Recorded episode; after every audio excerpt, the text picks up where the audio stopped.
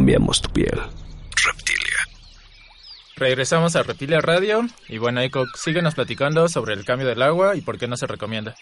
Bueno, en realidad el agua sí debe cambiarse una vez que esté saturada de elementos, pero no es recomendable estar abriendo un vivario para meter la mano, sacar a las ranas, eh, modificar alguna situación, ya que en primera las ranas pueden estresarse y en segunda lo ideal es que los elementos al interior poco a poco vayan alcanzando un nivel de madurez. Bueno, Eco, ¿a qué haces mención con un nivel de madurez dentro de un vivario? Ok, continuemos entonces con el tema de lo que es la construcción para ejemplificar esta situación. Una vez que tenemos el sustrato, que ya está nuestra bomba colocada, decía que en esa esquina vamos a poner dos tubos. Uno de ellos puede ser eh, un bambú partido por la mitad, es lo que yo hago con los míos, y después lo vamos a volver a unir para que atrape en su interior el cable de la bomba y de esta manera, bueno, no sea visible, poco menos estético. Y el otro va a ser para poder introducir posteriormente una manguera y hagamos un sifón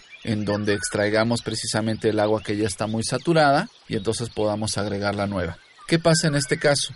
Que en el sustrato podemos sembrar aquella vegetación que sea dentro del ámbito de las dendros adecuada para su desenvolvimiento. La mayoría por el nivel de humedad que se alcanza dentro del vivario son plantas que se utilizan normalmente para acuarios plantados, como la cuba, la glosostigma, eh, la cabomba, que son plantas que por tener luz directa, pero con un nivel de humedad arriba del 80%, se van a desenvolver muy bien. Aquí viene el tema de la madurez. Las plantas, cuando las, las estamos colocando en el sustrato, no de inmediato van a empezar a florecer o a regarse en todo lo que es eh, eh, el hábitat, sino simplemente deben de tener un periodo de asimilación. Ok, Eco, tú hablas de nombres científicos de las plantas. No voy a ir a la florería y decir, me da esta especie un nombre común con el que las podamos conseguir para que sea más fácil comprarlas o con en este caso tenerlo dentro de nuestro vivario.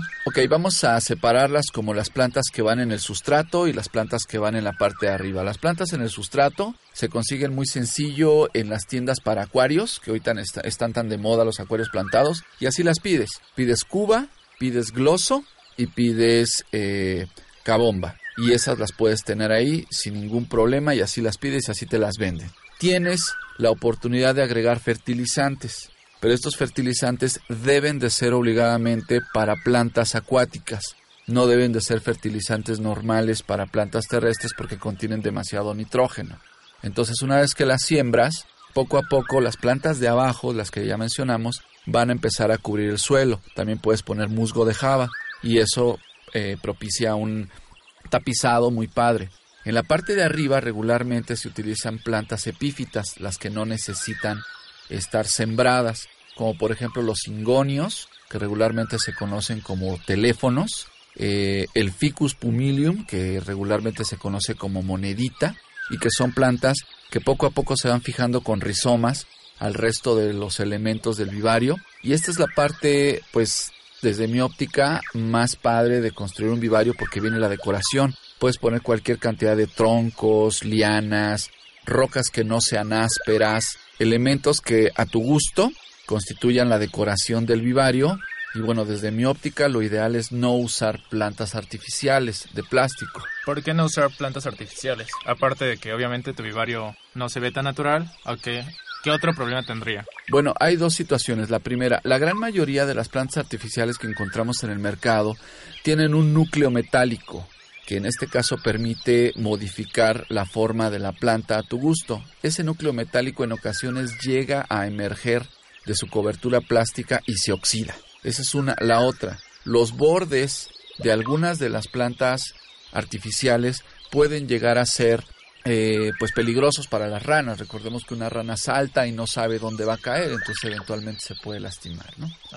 En la parte que tiene que ver con la estructura del vivario, ya dijimos que en la esquina vamos a tener dos tubos que pueden ser de bambú. Uno es nuestro sifón para sacar el agua cargada y ahí mismo la volvemos a vertir y el otro es para ocultar el cable de la bomba. Pero esa misma, esa misma salida del cable nos puede servir para ocultar un tubo, la manguera, que va a sacar el agua de la bomba y que nos va a dar la oportunidad de construir una cascada posteriormente.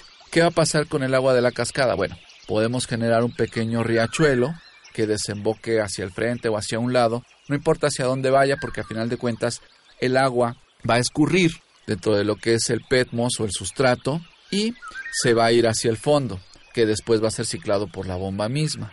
Entonces tenemos esas dos opciones, ¿no? Dejar que libremente permee los troncos, genere más el, el gradiente de humedad, o bien formar una cascada que estéticamente pues es muy atractiva.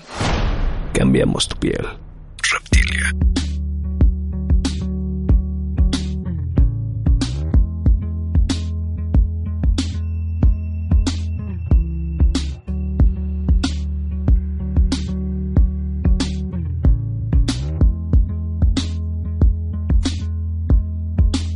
Call it magic. Call it true. I call it magic. When I'm with you. And I just got broken.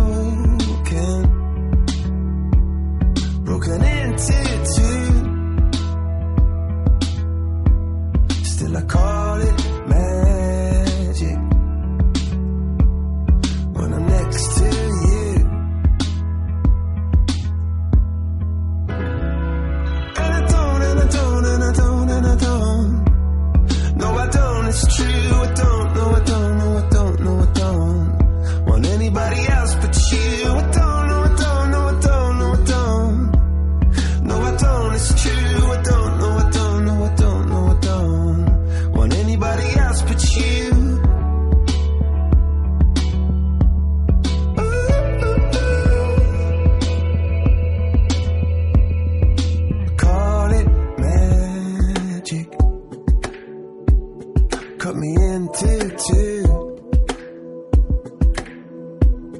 And with all your magic, I disappear from view. And I can't get over,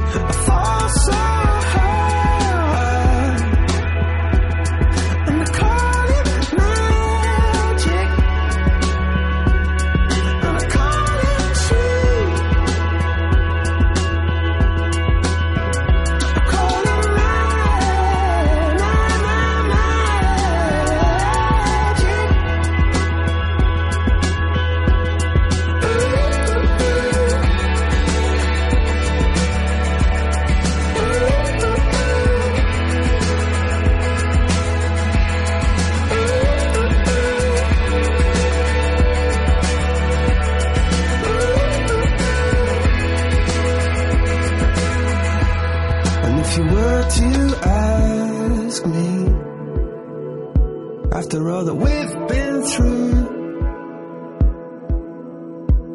still believe in magic? Well, yes, I do. Of course, I do.